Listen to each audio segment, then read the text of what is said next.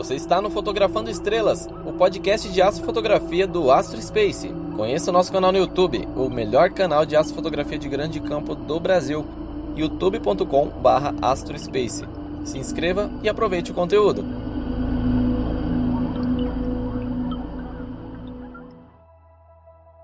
Olá, seja bem-vindo ao Fotografando Estrelas, o seu podcast de astrofotografia.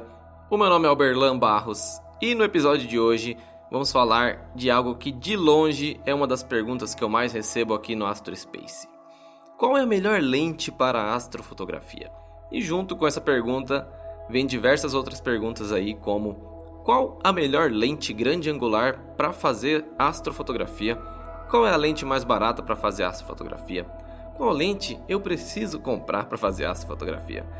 Eu posso dizer aí que muitas vezes você já tem a lente e nem sabe disso, hein? Então é sobre esse tema que a gente vai falar hoje. Mas antes de falarmos de equipamentos, eu te convido aí para uma reflexão.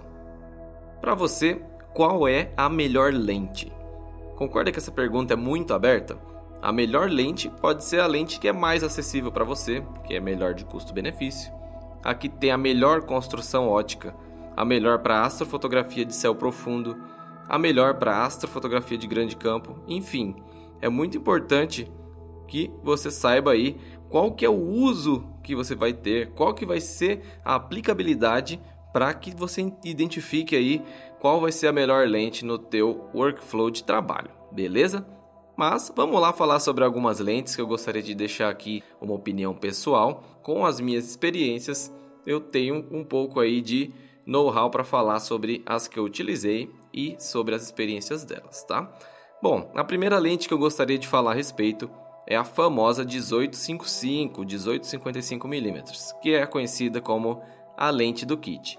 Essa lente aí que sofre muito bullying, né? Por ser uma lente básica, ser uma lente simples, ser a famosa lente que vem na câmera. Vale lembrar que a 1855 vem na câmera justamente pela versatilidade e pelo custo-benefício dela.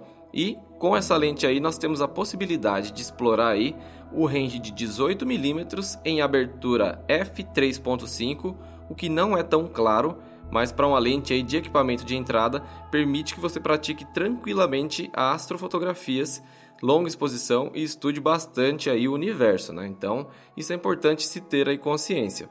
E antes de pensar em investir em outras lentes, experimente explorar e esgotar as possibilidades com o equipamento que você já tem. Isso é extremamente importante. Se você tem uma 55 250mm, por exemplo, que também vem em alguns kits, que já está na categoria aí de teleobjetivas, explore também utilizando aí a regra dos 500, procurando aí nebulosas, constelações, aglomerados. Se você não sabe o que é a regra dos 500, dá um pulinho no AstroSpace no meu canal, youtube.com/astrospace. Lá eu tenho um vídeo explicando direitinho sobre isso, hein? É importante aí para você que se aventura nesse ramo da astrofotografia. Enfim, esgote o seu equipamento. Isso vai mostrar para você aí onde você deve investir e por que investir. Né? Quando você esgota todas as possibilidades aí, você chega em conclusões a partir do seu uso e não do uso dos outros. Então, a melhor lente é a que cabe na sua realidade e a que atende às suas expectativas. Eu separei aqui algumas lentes para câmeras full frame e crop, lembrando que esta é a minha opinião e que não necessariamente é uma recomendação para você ir lá e comprar, tá bom? Pesquise sempre antes aí, bastante antes de você investir o seu preciosíssimo dinheiro, seus trocadinhos aí nos equipamentos. Vamos falar aí de lente para câmera crop. Para câmera crop, eu particularmente gosto muito da lente Tokina 1116 2.8. Essa ela é uma lente ultra grande angular, muito robusta, com um range imenso, muito bom o range dela e um custo-benefício bem interessante. Como não é uma fisheye, ela vai te permitir realizar grandes enquadramentos sem distorção, com uma boa absorção de luz e também com uma excelente construção ótica.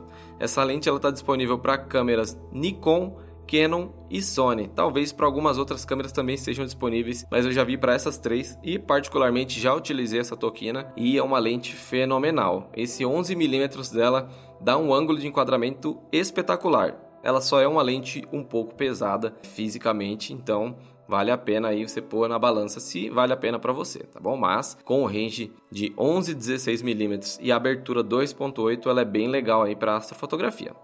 OK?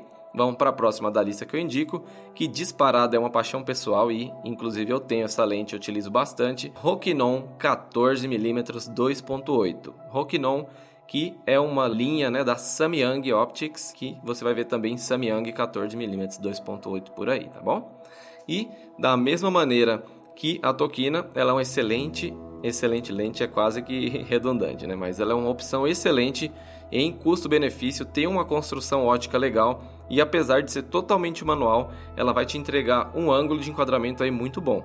Se não bastasse esse fato, ela é compatível com lente é, com câmeras, aliás, full frame, né, pelo menos as da Canon, o que vai fazer você economizar bastante se você estiver fazendo um upgrade de uma câmera crop para uma câmera fru, fru, fru, fru uma câmera full frame. Beleza? Só para você ter uma ideia do custo-benefício, pelo menos hoje com o preço que você paga numa 14mm da Canon, você compraria 5 14mm da Rokinon. Eu tenho essa 14mm e de verdade eu adoro ela. Além dessas duas lentes que eu acabei de citar, eu gostaria de comentar sobre a 1835 1.8 Sigma Art, que é um espetáculo de qualidade ótica, como algumas outras lentes aí é, da linha Art da Sigma. Essa lente é bem interessante porque ela cobre um bom range aí de grande angular na espetacular abertura de 1.8 e vai te trazer um bastante versatilidade aí sem onerar a qualidade.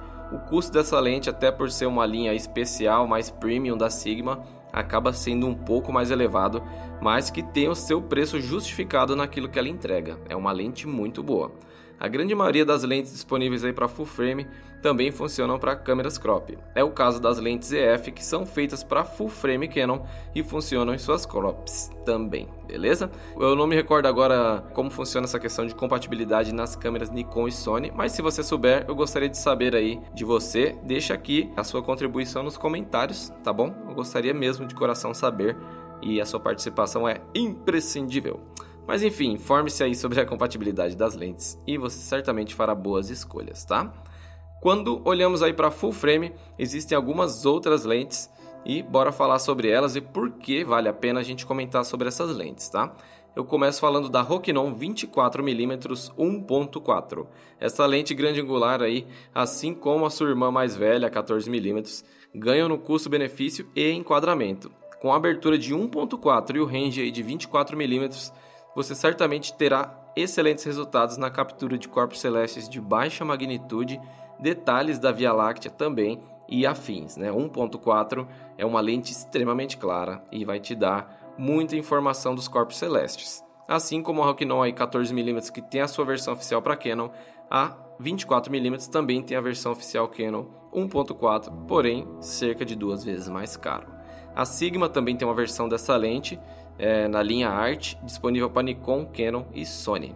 E o que há de diferente aí nelas, né? Assim como na 14mm, a construção ótica e os elementos utilizados são de altíssima qualidade, o que entrega aí uma nitidez superior à que a Rokinon entrega. Por isso que a Sigma Art aí sempre está na frente. Porém, é algo que, ao meu ver, não é uma diferença tão gritante ao ponto de justificar esse investimento nesse tipo de lente, tá? A não sei que seja algo muito específico. Mas claro que, como eu disse no início do episódio, cada um sabe o que é melhor para a sua necessidade, não é verdade? Continuando aí esse podcast lindo, eu não posso deixar de citar a Nikon 1424 2.8G. Essa lente é simplesmente uma obra-prima feita pela Nikon, causa inveja aí muito quenonzeiro, soneiro e por aí vai, né?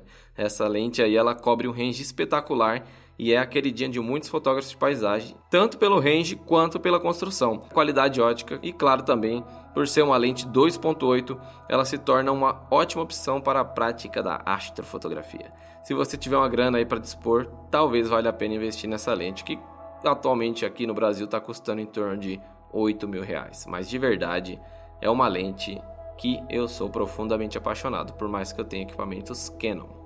A Tokina, que eu citei aqui no vídeo no começo também. Além da 1116, ela tem a 1628 2.8, que também cobre um range muito bom aí para astrofotografia. Vale ressaltar que elas são bem robustas, mas são pesadas e vale a pena pôr na balança literalmente aí na hora de escolher, tá? E por fim aí, para fechar essa sessão de comentários a respeito de lentes, eu não poderia finalizar sem comentar da lente queridinha dos fotógrafos de ensaios, que é a Sigma Art 35mm 1.4. Essa lente é espetacular aí para quem quer um plano um pouquinho mais fechado, além da versatilidade de usar ela para outras finalidades. Por isso eu considero ela uma excelente escolha. Então, se você vai fazer retrato, vai fazer vídeo ou astrofotografia, por exemplo, até a arquitetura eu já vi gente fazendo. A Sigma Art 35.4 é uma excelente escolha. Isso que eu não falei da 20mm 1.4 Art, da 30, da 50, todas da Sigma, que seguem o mesmo padrão de qualidade, mas que cobram aí o seu preço por isso. Bom, eu podia passar mais tempo falando sobre lentes, mas eu acho legal que você tenha clareza, é, clareza aí sobre alguns pontos que vão te ajudar a escolher a sua lente, tá? Sendo eles o ponto primeiro que é uma boa abertura, o segundo ponto, uma distância focal menor e o terceiro ponto, uma qualidade ótica aceitável. Ou seja, uma boa abertura normalmente eu recomendo de 2.8 para baixo, tá? Pois assim chegará mais luz no seu sensor e respectivamente você vai ter mais detalhes do que você estará fotografando. E quando a gente fala de corpos celestes, quanto mais luz, melhor. Uma distância focal menor, ela vai te permitir um maior enquadramento, logo a distância de 35 mm para baixo são as distâncias focais aí que eu recomendo para essa prática, tá? E uma qualidade ótica legal para que as fotos que você realiza tenham aí uma nitidez bem legal. Isso é extremamente importante porque você fazer fotos e não ter uma boa nitidez vai te deixar muito frustrado. Tendo esses pilares em mente aí, você certamente vai fazer uma boa escolha de lente, tá? E lembre-se, a melhor lente é a que cabe dentro da sua realidade. Eu espero de coração aí que você tenha gostado do episódio de hoje. Se você curte meu conteúdo aqui no YouTube, aqui no Spotify ou nas plataformas que sejam que você esteja me ouvindo ou vendo, considere se inscrever no meu canal Astro Space, curtir o vídeo e enviar para aquele seu amigo que gosta de estrelinhas, mas ainda não sabe fotografar. Beleza? Eu vou ficando por aqui. Um grande abraço astronômico e valeu!